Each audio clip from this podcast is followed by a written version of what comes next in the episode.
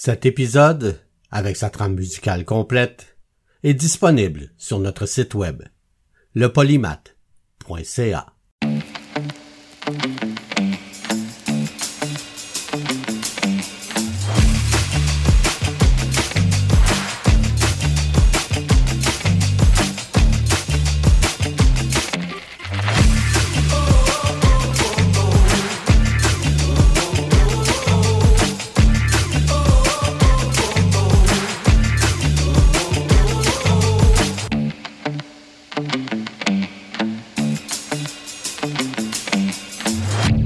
Le polymath avec Bruno Laberge.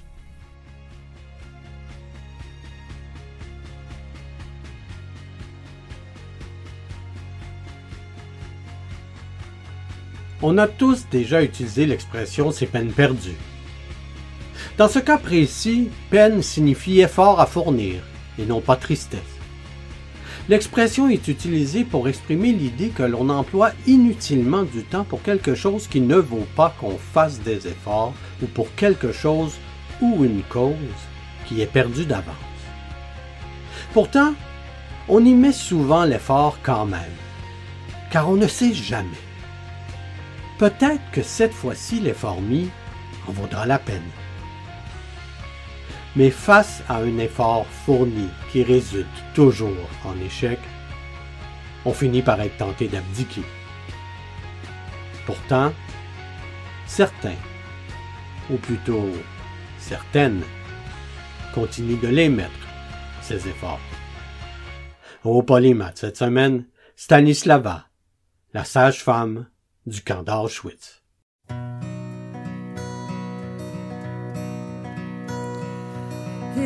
By my window in Germany, a morning bird flies close to me. On his wing, I see a yellow star. The lights are on in the factory. Frost is hung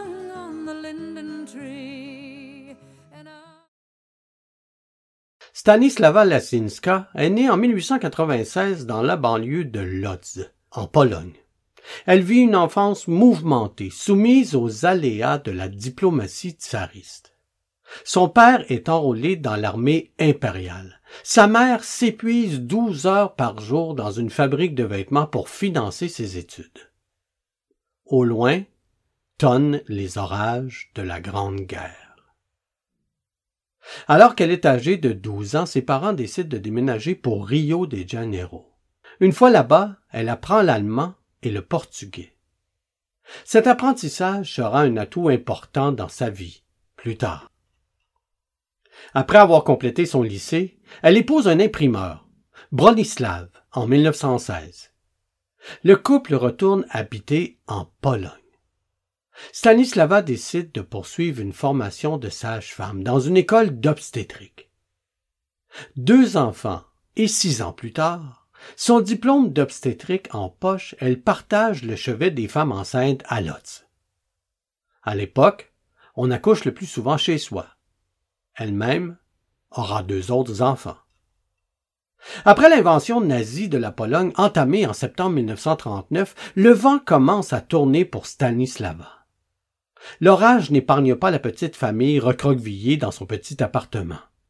Sous leurs fenêtres s'étend le tristement célèbre ghetto de Lodz, où près de 160 000 juifs, une étoile épinglée sur le torse, sont tassés dans des habitations vieilles et délabrées, sans électricité, sans eau courante. Chaque jour, la petite famille est accablée de visions d'horreur. Des visages amaigris, des corps rongés par le typhus ou la dysenterie, la violence perpétrée par les SS, le sang tiède répandu sur le sol. Aiguillée par sa foi catholique, Stanislava se met en tête d'aider les rescapés. Sous le manteau, elle leur fournit de la nourriture et de faux documents.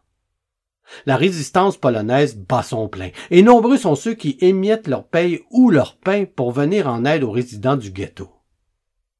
Seulement voilà, la Gestapo veille. Le 18 février 1943, la mère de famille est prise la main dans le sac. Un interrogatoire plus tard, les arrêts de déportation sont signés. Ses deux fils sont envoyés dans des camps de travaux forcés. Sa fille l'accompagne vers Auschwitz, 250 kilomètres plus au sud. Son mari réussit à s'échapper et il rejoint la résistance. Il meurt 18 mois plus tard lors de l'insurrection de Varsovie, sans jamais revoir son épouse.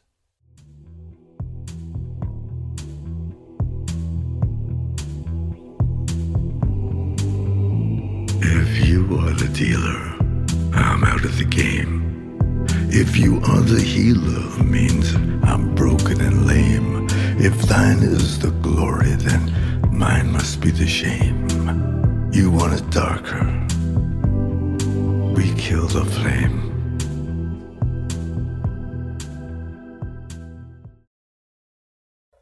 Au sud de la Pologne, se découpant sur l'horizon plat, la silhouette d'Auschwitz-Birkenau a des airs d'apparition.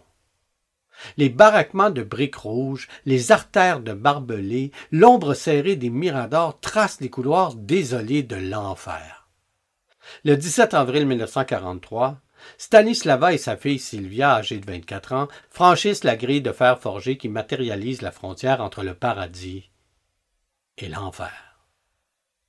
Avant sa déportation, elle avait tout juste eu le temps de dissimuler dans un tube de dentifrice un document administratif en allemand qui prouve qu'elle est sage-femme. Malgré le risque immense qu'elle encourt, elle veut absolument rencontrer le docteur Joseph Mengel, surnommé l'ange de la mort. Sa réputation est effrayante. C'est lui qui est chargé de sélectionner les prisonniers destinés à la chambre à gaz. La sage-femme lui propose d'assister les femmes qui doivent accoucher et il accepte. Mais l'hôpital qu'on lui confie, si on peut vraiment appeler ça un hôpital, ne dispose d'aucune installation sanitaire. Il s'agit d'un baraquement de 40 mètres où des lits superposés s'alignent le long des murs crasseux. Été comme hiver, des centaines de malades s'y entassent, et des rats gros comme des chats se faufilent entre les vivants et les morts. Difficile de faire la différence des milliers de femmes déportées à Auschwitz entre 1940 et 1944 sont enceintes. Certaines tentent de le dissimuler en nouant un linge serré autour de leur taille. D'autres pratiquent des avortements clandestins, avec la complicité des femmes du camp. Car leurs conditions intéressent de très près le sinistre Dr Mengel, qui inocule volontairement des maladies dans l'organisme de détenus pour voir si leur transmission est héréditaire. Généralement, ces expériences se concluent par la mort de la femme et de l'enfant. Les nouveau-nés qui échappent au scalpel de l'ange de la mort ne survivent pas longtemps entre les barbelés du camp. Le protocole nazi requiert que la mère et l'enfant soient envoyés au crématoire, parfois sans passer par la chambre à gaz, dès l'arrivée au camp, au plus tard quelques jours après la naissance. Pour éviter d'en arriver là, certaines détenues étouffent ou étranglent l'enfant de leurs propres mains. Elles sont de toute façon incapables de leur donner le sein, leurs poitrines sont asséchées par la malnutrition.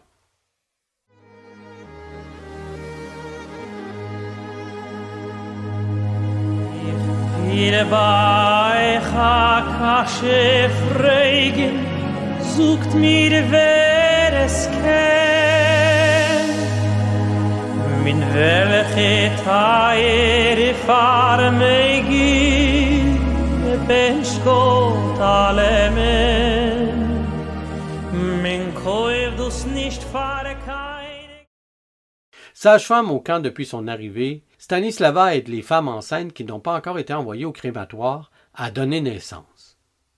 Les conditions sont apocalyptiques. Eau insalubre, absence de linge propre, couverture infestée de poux. Il n'y a ni antiseptique, ni bandage, ni médicaments, à l'exception d'un peu d'aspirine. Les femmes font sécher les couches de leur bébé sur leur estomac ou sur leurs cuisses, car les étendre dans les baraquements est passible la peine de mort. Les infections, la puanteur et la vermine envahissent le bloc. Il y a une multitude de rats qui mordent le nez, les oreilles, les doigts ou les talons des femmes les plus faibles. Celles qui n'ont plus la force de se lever. Les rats ainsi nourris deviennent aussi gros que d'énormes chats. Ils sont attirés par l'odeur nauséabonde des femmes qui sont tellement malades qu'elles n'ont plus la force de se laver. Elles portent les mêmes vêtements sales et usés depuis leur arrivée au camp. Stanislava doit se procurer de l'eau fraîche pour laver elle-même celle qui accouche. À chaque fois, rien que d'aller chercher un seau d'eau lui prend au moins vingt minutes. La maternité n'est pas un endroit pour donner la vie à un petit être humain, mais bien pour l'envoyer directement vers la mort. À peine ont-ils poussé leur premier cri que les nouveau-nés sont emportés vers une pièce voisine, où Clara, une détenue condamnée pour infanticide, les noie dans un paquet d'eau froide. On entend alors les bruyants gargouillis et les éclaboussures, qui durent un long moment. La mère qui vient d'accoucher est souvent forcée de voir son nouveau-né jeté à l'extérieur du bloc et dévoré par les rats. Stanislava reçoit un ordre du docteur Mengel. Il faut traiter les nouveau-nés comme s'ils étaient déjà morts. Si la sage-femme est de petite taille, elle fait quand même face au docteur et refuse catégoriquement. Sans rien dire, elle invente des stratagèmes pour cacher les bébés et les garder près de leur mère. À Auschwitz, bien peu de nouveau-nés voient la lumière du jour. Sur les trois mille enfants qu'elle met au monde, environ deux mille cinq cents ne survivent pas à leur premier jour. Ils sont soit assassinés ou emportés par les maladies. Leur peau devient aussi fine que du parchemin, transparente, à tel point qu'on peut voir à travers les tendons, les veines, les os. Leur seul espoir, naître avec des yeux bleus et des mèches blondes. En vertu du programme Lebensborn, Certains bébés aux caractéristiques convotées par les nazis sont germanisés, c'est-à-dire qu'on les déclare allemands. On les relocalise en Allemagne afin d'y former le futur de la race aryenne. Les rares survivants voient leur certificat de naissance frappé de la mention Auschwitz, Kasernenstrasse, rue des casernes, comme lieu de naissance. Les prisonniers surnomment Stanislava Maman ou l'ange de bonté. Élisabeth Salomon, l'une des mères d'Auschwitz, parle dans un poème de cette sage-femme polonaise qui a permis aux générations futures de ne pas oublier qu'au milieu de la mort, de la misère et de la saleté, Jésus et Marie, en uniforme rayé, étaient présents. La veille d'un des Noëls passés au camp, Stanislava reçoit de ses parents un paquet avec du pain. Elle le coupe en tranches le met sur un petit morceau de carton et le donne au prisonnier. Soudain, le docteur Mengel entre dans le baraquement. Stanislava lui fait face. Elle le regarde dans les yeux et le fixe longuement, sans rien dire. D'un coup, il baisse la tête. Pendant un instant, il donne l'impression d'être un humain, lui aussi. Au bout de quelques instants, il murmure quelques mots à une prisonnière polonaise puis il part. Il n'y aura pas de représailles. Les gens comprennent alors que la sage-femme exerce une certaine autorité sur lui. Libéré le 27 janvier 1945 par les troupes avancées de l'armée rouge, le camp abrite à ce moment-là encore 7000 prisonniers ayant refusé de participer aux marches de la mort. Stanislava en fait partie. Elle rentre ensuite à Lotz et retrouve ses enfants revenus des camps de travaux forcés. Elle continue son métier de sage-femme et assiste, cette fois-ci, à de bien plus heureux dénouements. Après avoir côtoyé la mort pendant deux ans entre les barbelés d'Auschwitz, celle-ci la frappe en 1974. La route principale qui traverse le camp aujourd'hui, reconvertie en musée, porte son nom.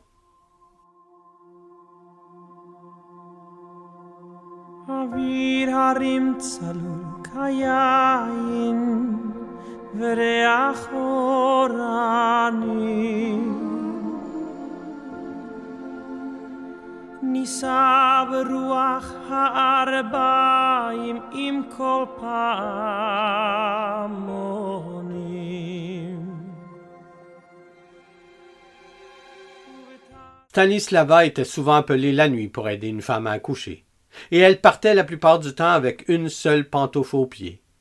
Il paraît même que c'est ainsi qu'elle priait à Auschwitz. Notre-Dame Ne m'en voulez pas si je ne trouve qu'une seule pantoufle. Venez quand même à mon secours. Sauvez ce bébé. Pour la plupart des gens, le camp d'Auschwitz est synonyme de mort. Plus d'un million de femmes, d'hommes et d'enfants y ont perdu la vie entre 1942 et 1944, victimes du froid, de la faim ou des maladies, gazés, abattus, maltraités ou brûlés vifs. 85% de celles et ceux qui ont franchi le portail Arbeit Matchfrei, traduit par le travail rend libre, n'en sont jamais revenus. Malgré la mort qui rôde alors dans chaque corridor, Stanislava a tenté d'y apporter de l'humanité par sa bienveillance auprès de prisonnières enceintes. Elle a aussi tenté d'éloigner l'horreur et la mort de milliers de nouveau-nés. Cette période de l'humanité est parmi les plus horribles. Elle a révélé le pire de l'homme, mais aussi le meilleur. Et ça, il ne faut jamais l'oublier. Merci de nous avoir écoutés. Et si vous avez aimé cet épisode du Polymath, alors vous pouvez nous encourager en visitant notre page Patreon au patreon.com slash le polymath. Merci tout le monde.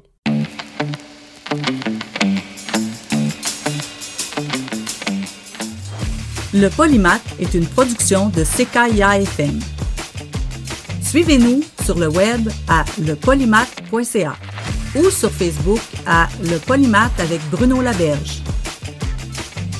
Vous pouvez nous écouter en direct tous les dimanches à 11h au ckiafm.org ou en tout temps sur votre plateforme de balado favorite.